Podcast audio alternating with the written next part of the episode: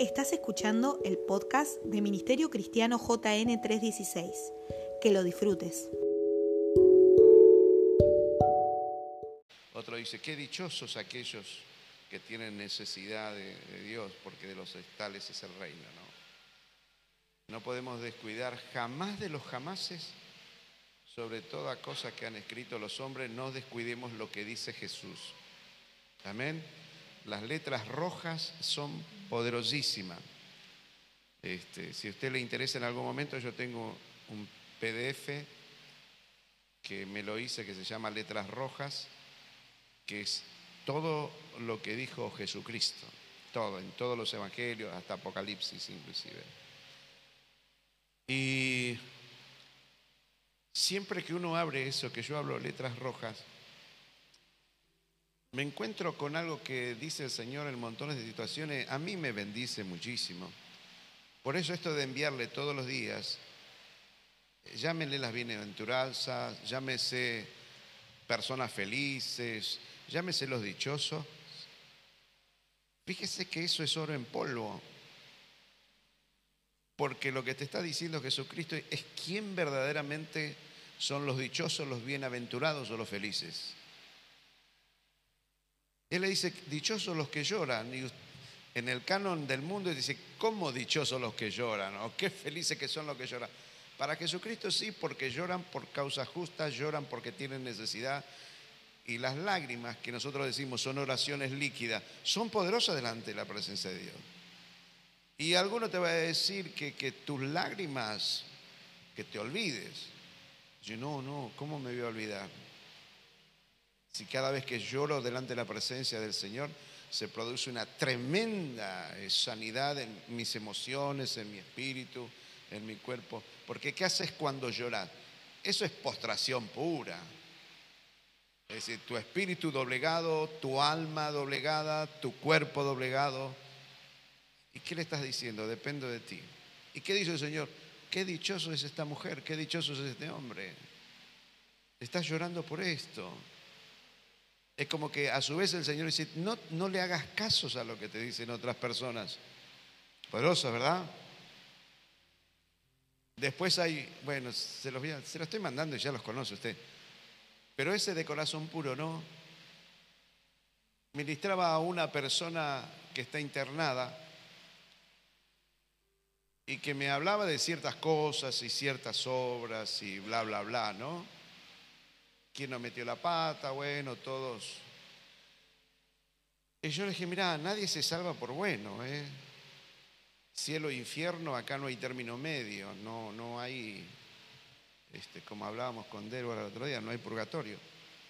Y le decía, fíjate lo que dice las escrituras, líbrese de opiniones baratas. Cuando le dice, ¿qué opinas? No, yo no opino, te voy a decir lo que dijo Jesucristo en las escrituras. ¿Qué dice la Biblia? Dichosos, felices, bienaventurados los de corazón puro, porque de los tales es el reino de los cielos. Entonces yo le decía, ¿de qué le sirve al hombre que gane todo el mundo? Que te compres tu mejor casa, 20 casas, los mejores autos, que tengas una fama increíble y perdés tu, tu alma. En cambio, podés ser una persona que tenga el poder del disfrute dado por Dios, podés tener eso mucho más o mucho menos.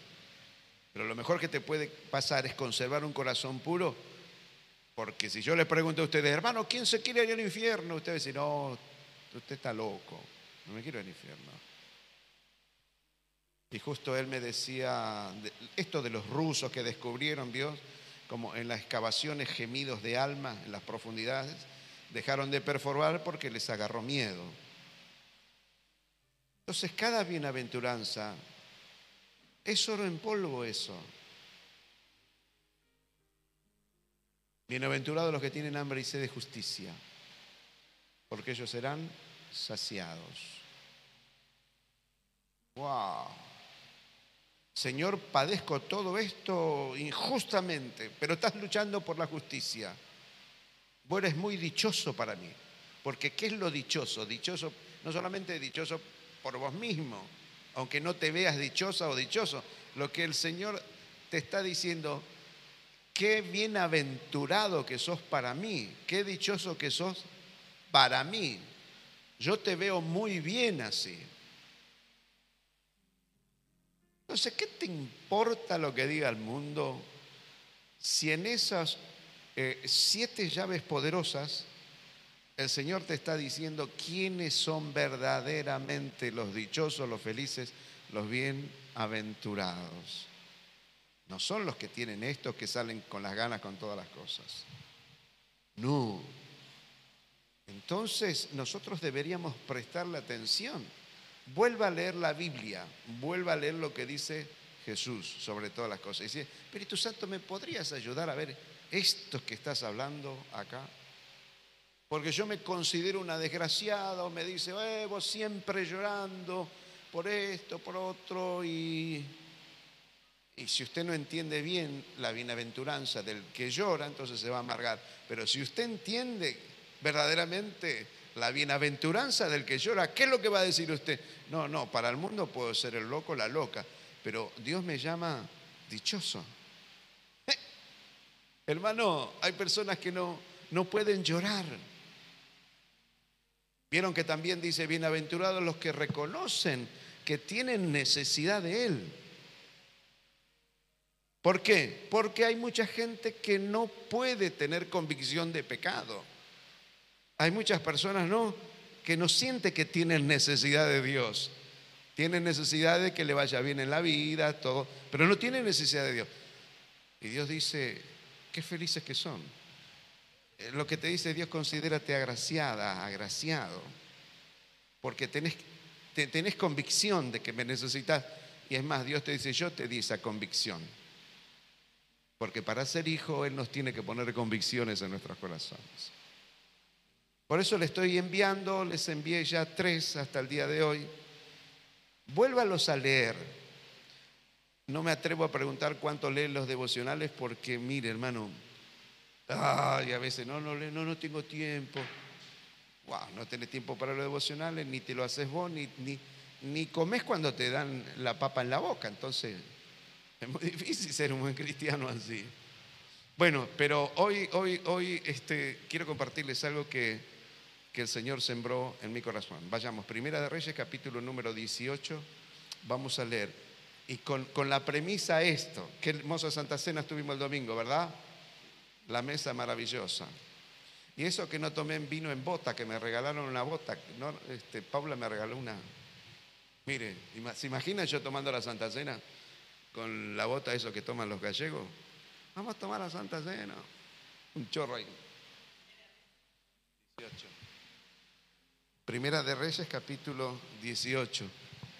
Y esto me vino amonestando de ayer y, lo vengo comiendo. Y la idea del Señor es ah, ponerle fin a muchas cosas.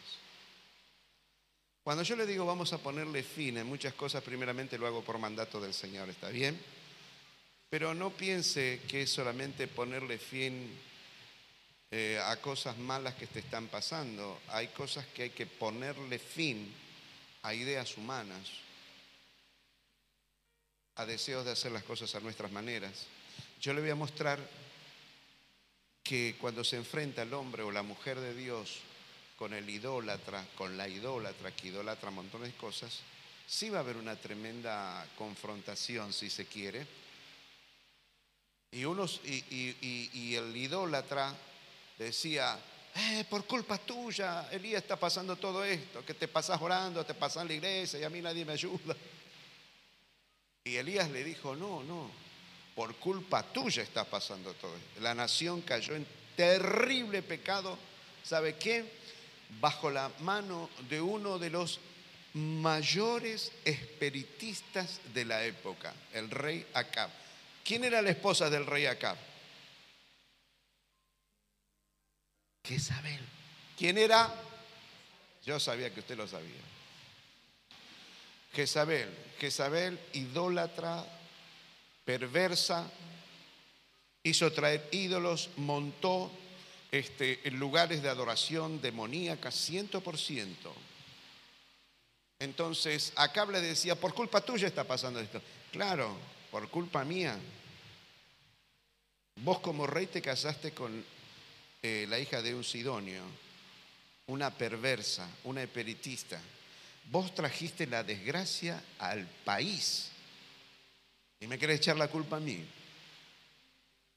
Entonces, ¿qué hace Elías por mandato del Señor? Diga, por mandato del Señor, dígalo bien recio, por mandato del Señor, tengo que ponerle fin, dígalo bien fuerte, tengo que ponerle fin a muchas cosas.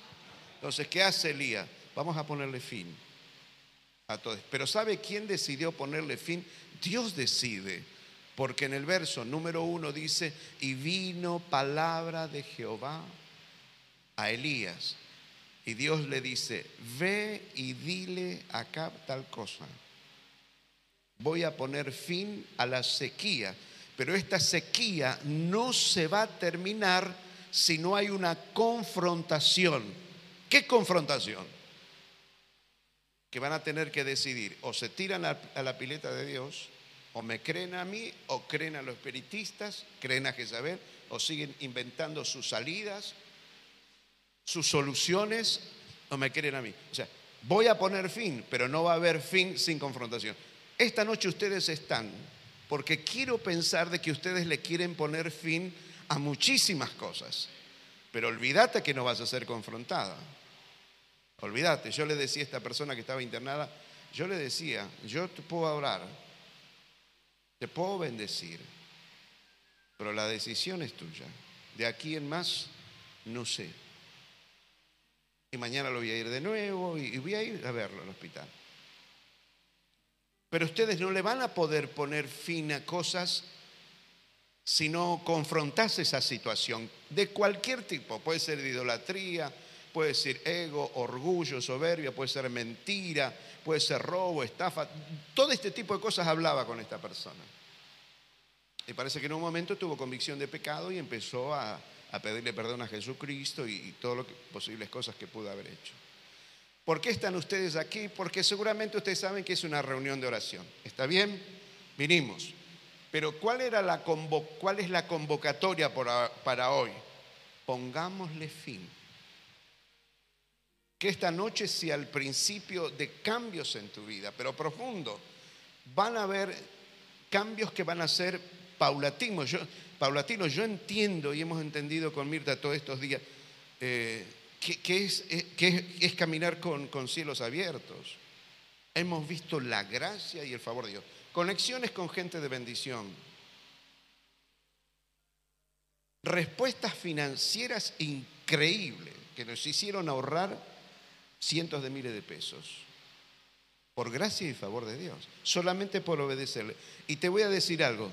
¿Sabes que me liberó una de las cosas a mí cuando yo le dije sí al Señor? cuando él me dijo, quiero que le den una ofrenda a tal persona. Una persona que, que, nosotros pasábamos y estaba cantando adentro de la casa, ¿no? Y esta persona era un músico profesional y tuvo un encuentro con el Señor y el Señor lo salió, sanó. Era mudo, era mudo, tenía eh, cálculos, tuberculosis, y en algún momento tuvo convicción de pecado y entregó su vida al Señor los médicos no le daban esperanza. Él dice que cuando volvió a la casa, él se puso las manos del Señor y lloró delante de la presencia del Señor. Y de repente empezó a hablar. Y los médicos, cuando los otros estudios, dicen, usted no tiene nada. Entonces él cantaba canciones en su casa, ponía un parlante adentro de su casa y cantaba, era músico profesional. Y la gente que pasaba decía, algunos entraban, entraban, entraban. Entonces, a mí me desató cosas esto, obedecer ahí al Señor. Quiero que hagas esto, esto, esto. Ok, Señor, lo voy a hacer. ¿Me entiende lo que les estoy diciendo? Cielos abiertos también depende de tu obediencia y de pactos y, cosas proféticas que hagas, de todo tipo. Entonces, hoy, esta noche, estamos nosotros aquí y vamos a leer esta escritura y, vamos a orar y vamos a darle duro. Y yo, mientras te estoy hablando, quiero pensar que el Espíritu Santo te está diciendo, ponle fin a esto, a tu amargura, pon fin a tu lágrima, pon fin a tu incompetencia, a tu falta de consagración, ponerle fin a andar a medias. Mitad le obedezco, mitad sí, mitad... En, en la área que a usted se le ocurra. Pero, ¿por qué es tan interesante todo esto? Porque cuando leía todo este pasaje, me empecé a acordar mucho de Argentina. Usted sabe que la consejera del presidente es su propia hermana, que es espiritista. ¿Qué podemos esperar? Segundo dato que le quiero dar. Eh, nuestro presidente dice creer en Dios, ¿verdad? Que cree en Dios y está con todos los judíos y anda metido. Pero qué, qué esquizofrenia, ¿no? Porque dice, ¿cómo? Por un lado Dios y por un lado tu hermana que es espiritista. ¿Cómo es esto? ¿Sabe a quién le pasó algo así? ¿Cuántos se acuerdan de Hitler? Todo el mundo se acuerda de Hitler. Hitler tenía un consejero que él creía que era un alemán. Este alemán era brujo, vidente, espiritista, y lo tenía a su mano derecha. Y este vidente le aconsejaba a Hitler un montón de cosas, le dijo, usted va a ser presidente. Entonces este espiritista ganó mucha fama dentro de la casta de los alemanes. Entonces les empezaba a, por medio de demonios, a adivinar cosas, a decir cosas, a lanzar, que la mayoría se cumplían. Se iban a eventos, a cosas, reuniones cerradas. Cuando terminaban esas reuniones cerradas, ¿qué hacían? Orgías, drogas, de todo tipo. Ya en decadencia, ya a punto de, que se termine esto, ahí descubren que era un judío. Un judío que en su momento decía creer en Dios, pero por el otro lado estaba haciendo todo esto. En Argentina pidámosle al Señor en todas las eras que le pongamos fin a muchas cosas que te puede estar pasando y que también lo que está pasando en Argentina nos está rozando a todos. ¿Cuántos me dicen amén? Leemos rápido la escritura para que, porque como hace mucho que no predicaba, entonces se me calienta el pico y no quiero larga más. Pero no te maldigo, te bendigo, esto es lo bueno, ¿no es cierto, hermano? ¿Sí o no? Diga amén.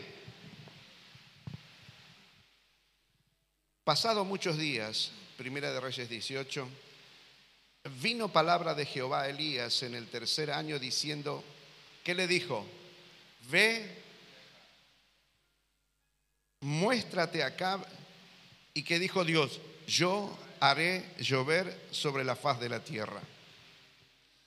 Fue pues Elías a mostrarse a Cab y que dice que había el hambre era grande en dónde? Dígalo fuerte, ayúdeme, en Samaria. Y Acab llamó a Abdía, su mayordomo. Abdía era un, eh, en gran manera temeroso de Jehová, porque cuando Jezabel destruía a los profetas de Jehová, Abdía tomó a cien profetas, los escondió cincuenta en cincuenta en cuevas y los sustentó con pan y agua. Siempre en épocas de desgracia, siempre Dios levanta gente misericordiosa que te guarde, que te bendiga. Me dice amén. Dijo pues, acaba día, ve por el país a todas las fuentes de aguas y a todos los arroyos, a ver si acaso hallaremos hierba con que conservemos la vida de los caballos y las mulas para que no nos quedemos sin bestias. ¿Por qué?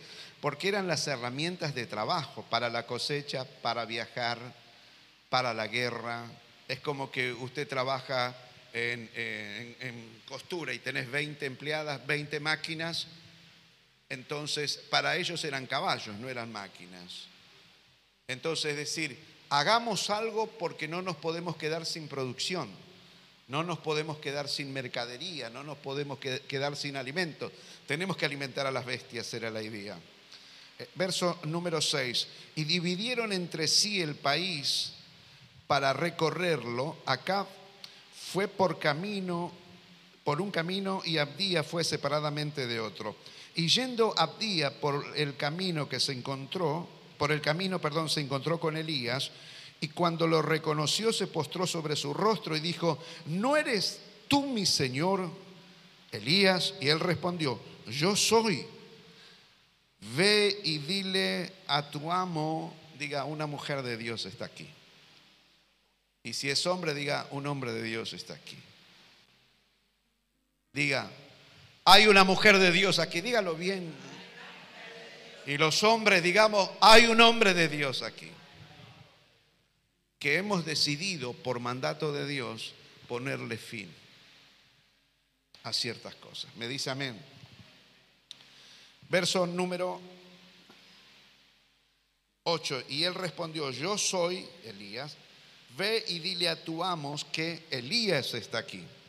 Pero él le dijo, ¿en qué pecado para que entregues a tu siervo y en, manos de acá para que me mate? Vive Jehová tu Dios, que no ha habido nación ni reino donde mi Señor no haya enviado a buscarte.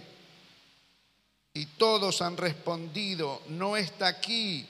Y a reinos y a naciones Él ha hecho jurar que no te han hallado. Una mujer de Dios, un hombre de Dios siempre va a ser perseguido. Y, número dos, te van a echar la culpa de todo. ¿Escuchó lo que le dije? Toda mujer de Dios, todo hombre de Dios, ya de por sí son personas solitarias, locas y locos pocos comprendidos, que encima le terminan echando la culpa de todas las cosas. Seguimos leyendo y te buscarán.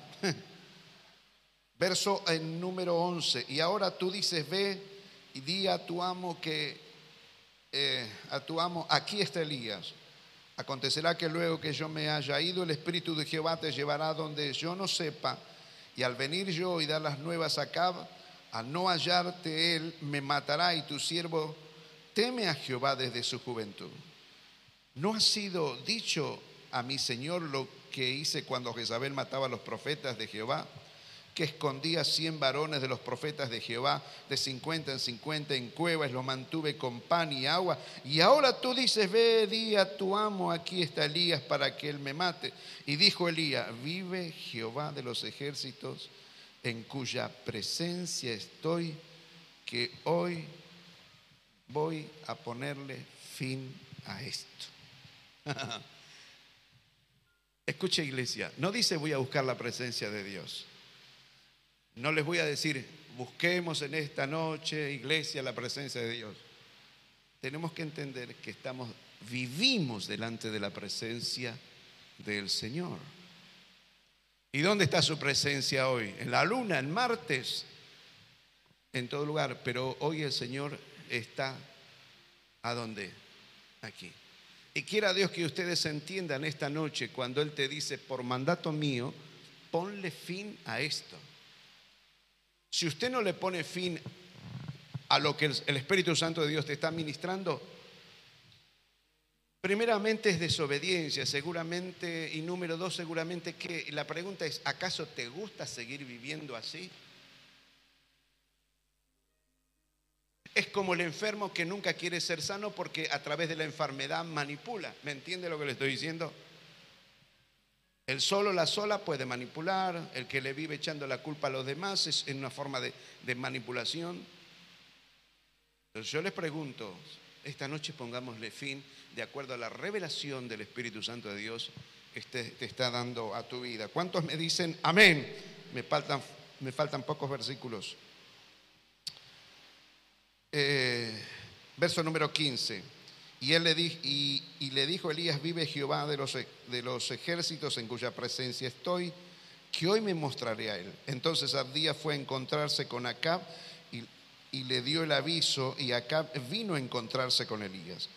Cuando Acab, esto es maravilloso, vio a Elías, le dijo, ¿eres tú el que turbas la familia, la casa, el trabajo, el negocio, por culpa tuya, por culpa tuya estamos así. Este brujo hechicero, esposo de una espiritista, ¿qué es lo que le dice? ¿Los tengo aquí? ¿Sí? Y él respondió, yo no he turbado a Israel, sino tú y la casa de tu padre, dejando los mandamientos de Jehová y siguiendo a los Baales. Envía pues ahora y congrégame a todo Israel en el monte Carmelo y a los 450 profetas de Baal y a los 400 profetas de Acera que comen de la mesa de Jezabel. Ah. ¿Me deja que le diga algo? Cuando a ustedes le viven echando la culpa de todo, un momento funciona, otro momento no funciona más. Sea inteligente. Capaz que tienen razón, usted se pone a cuenta con Dios, soluciona las cosas, dice Dios perdóname, a la persona le dice perdóname, etc. Pero ahora cuando todo el tiempo ya vos tenés la culpa por tu culpa, hay algo que no está bueno ahí. Hay algo que está raro. Entonces ya usted no tiene problema porque está bien, un momento usted lo creyó, lo solucionó. Pero dice, no puedo volver, vivir solucionando lo solucionado. Entonces Elías, ¿qué es lo que le dice? Todas las desgracias que estamos pasando es porque vos no querés reconocer tu pecado. Que por culpa tuya la nación está así. Problemas personales, familiares, matrimoniales, a causa del hambre, a causa de las sequías. Entonces no me vengas a echar la culpa a mí, porque en todo momento me mantengo en comunión con el Señor, podríamos decir Elías. Por tu culpa está pasando. Tú estás haciendo que sea trastornada esta nación. Mire lo que puede llegar a ser un trastornador o una trastornadora. Pero yo sé que ninguno de ustedes es eso. Pero le digo para que usted lo sepa. Personas que manejan espiritismo, idolatría, mentira, robo, contienda, bla, bla, bla, bla, bla, bla. Cómo alteran toda una casa. La gente que está ajena a la voluntad de Dios te pone la casa pata para arriba. Entonces Elías lo que le dice, no, no, yo no. Vos trastornaste a toda una nación. ¿Cómo sigue la historia? Entonces Acab convocó a todos los hijos de Israel y reunió a los profetas en el monte Carmelo y acercándose a Elías a todo el pueblo dijo, ¿hasta cuándo claudicaréis vosotros entre dos pensamientos? Si Jehová es Dios, seguidle, y si Baal, id en pos de él. Y el pueblo de Dios no respondió lo que Elías le dijo, por mandato de Dios, pónganle fin a esto. Dediquen a hacer, vivir una vida ajena a la voluntad de Dios o métanse en serio con el Señor. Pónganle fin a la miseria, a las desgracias, a las lágrimas, a los conflictos, a echarse culpa. Terminen con esto. ¿Por qué? Porque no se están dando cuenta que están destruyendo sus propias vidas, sus propias familias, toda una nación. Es como decir a ustedes, permanecer en ciertas cosas y no les ponemos fin nos lleva a la ruina, mal en todas las áreas. Entonces, luego de, de estas cosas que les he hablado, me gustaría eh, orar. ¿Para qué? Para que el Señor les dé sabiduría a ustedes y me dé sabiduría a mí. Porque hay cosas, yo les quiero decir esto, determinemos no a ponerle fin. ¿A qué tenés que ponerle fin? Vaya a saber qué. Yo dejo que el Señor te ministre. Willy, ¿tendrás alguna musiquita. Piensen por un momento. Yo los voy a mirar y que el Espíritu Santo de Dios les habla. ¿Qué necesitas ponerle fin? ¿Está bien? ¿Sí? ¿A qué necesitarás ponerle fin? Y cuando te mire no te estoy hablando de pecado, ¿está bien? Si es pecado, ponerle fin al pecado. Pero si es cosa que estás padeciendo gratuitamente, si no, tengo que ponerle fin a la manipulación o ¿Estamos de acuerdo? Te pregunto, ¿a qué necesitas ponerle fin? ¿A qué necesitas ponerle fin? ¿A qué necesitas ponerle fin? Sandra, ¿qué necesitas? Flor. ¿Ok? ¿Me van entendiendo? José de Eufemia. Ruth, ¿a qué necesitas ponerle fin? María Núñez, Freddy Altamirano, Katy, Carlos, la esposa, los hijos. ¿A qué necesitan ustedes ponerle fin? Porque si no le ponen fin, se están autodestruyendo. Y lo bueno de esta noche es que es por mandato de Jehová estamos haciendo esto. ¿Lo han entendido así? Vamos a ponernos de pie entonces. Y arrímense en todo lo que puedan aquí, eh, en las primeras filas, eh, siéntense por aquí y vamos a estar este, orando. Miguel, ¿me pones esto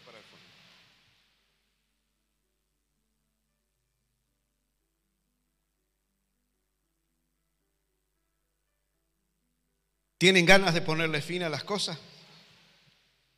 Ah, hasta el más santo, la más santa, hasta el más puro, la más pura, también tiene que ponerle fin a ciertas cosas. ¿Sabe por qué les aconsejo? De lo contrario, se van a estar autodestruyendo y van a estar autodestruyendo todo su entorno. Y yo quiero serle fiel al Señor porque no quiero la autodestrucción para sus vidas. No quiero que ninguno de ustedes termine mal. Sentate acá, hija. Vení, Carlito. Sentate, ¿Me van captando cuál es la idea? Si nosotros esta noche, como número simbólico de la iglesia, yo creo que Dios toma esto, porque lo que hace Dios y le dijo a Elías, convócame todo el pueblo. Hoy no, no, no, no va a estar todo el pueblo, pero sí podemos ser números simbólicos para que el Señor tome cartas en el asunto. Quiero comenzar orando y deje que el Espíritu Santo de Dios te hable y te van a venir imágenes, ¿está bien? No siempre te van a venir palabras, te va a venir, te va a ver eh, puede venirte una imagen de tu trabajo discutiendo con tu esposo, con tu esposa, te puede venir una imagen de, vos negociando, puede venirte una imagen de vos llorando, de vos triste, eh, diez mil cosas te pueden venir. Bueno, a eso hay que ponerle fin. Y la parte ministerial, ni que hablar. Padre, en el nombre de Jesús, gloria a tu nombre santo. Honramos tu presencia, Señor. Padre, toma esta noche en tus manos en el nombre de Jesús. Y lo que decía Elías por mandato de Jehová, he hecho esto, decía él. ¿Por qué? Porque tú eras el que decidiste ponerle fin a algo y no iba a haber fin de algo sin una confrontación. Y Elías dijo al pueblo, ¿hasta cuándo van a seguir así? ¿Van a seguir así o deciden ponerle fin? ¿Cómo se le pone fin? En las manos del Señor, la única manera. Padre, en el nombre del que vive y reina para siempre, te pido que tú nos estés ministrando en esta noche a todos los que estamos aquí en esta, en esta bendita reunión de día miércoles. Qué bueno que es comenzar eh, eh, este año, los primeros días, sabiendo que para aligerar nuestro equipaje a lo largo de todo el año y recibir bendiciones y caminar bajo cielos abiertos, hay cosas que necesitamos ponerle fin. Ya está. Porque nos damos cuenta que nos lastimamos, nos herimos, lastimamos, lastimamos la familia, el matrimonio, la iglesia, lastimamos nuestra salud, perjudicamos nuestras finanzas, tal vez con cuántas cosas que no le hemos puesto fin y van pasando los días, los meses, los años y no le ponemos fin. Es como que hubo un momento tuyo, Padre del Cielo, de un tipo de agotamiento, como que te agotaste. Dijo, tomen una decisión, pónganle fin a esto, o me sirven o no. ¿Quieren ponerle fin, número dos, a la situación que viven? Sírvanme a mí. Pónganse en mis manos, sean fieles en todas las áreas como corresponde en la vida fieles en el matrimonio, fieles en el servicio, en los trabajos, en los negocios, fieles en, cuidar la salud, fieles en la finanza. En el nombre de Jesús, Padre del cielo y de la tierra, he ministrado esta palabra y ahora, Padre, escúchanos en el nombre de Jesús como iglesia. Escucha a tu iglesia en esta noche, Dios Todopoderoso, porque también nosotros necesitamos ponerle fin a muchas cosas. Y si el Espíritu Santo te va mostrando algunas cosas, eh, te voy a pedir que bajes la mano. Baje la mano. Si el Espíritu Santo de Dios te está mostrando que tenés que ponerle fin a, eso que estás eh, viviendo, a ese error, falta de reconocer cosas o pecado o cosas que vivís soportando y no debería ser eh, así o, o cuántas cosas, si el Señor te va ministrando y te dice el Espíritu Santo en esta noche, quiero que le pongas fin a esto y esto va en serio, te dice el Señor. Entonces quiero que levantes entonces tu mano. Entonces, si el Espíritu Santo de Dios te va mostrando cosas en cualquier área, entonces quiero que levantes tu mano y tú levantar tu mano le estás diciendo, Señor, yo quiero ponerle fin a esto. Gloria a tu nombre, Espíritu Santo de Dios una persona, dos, tres. Padre, ministranos en esta noche. Porque hay cosas que tenemos que ponerle fin. Tú no nos mandas a cargar con cargas que no tenemos que cargar. Tenemos que ponerle fin al pecado, a la desobediencia tal vez. Tenemos que ponerle fin a la autolástima tenemos que ponerle fin a sentirnos culpables de todo. Tenemos que ponerle fin a la frustración. ¿A cuántas cosas hay que ponerle fin? Por eso Elías decía, ¿hasta cuándo van a claudicar entre dos pensamientos? Padre, mira estas manos alzadas. Posible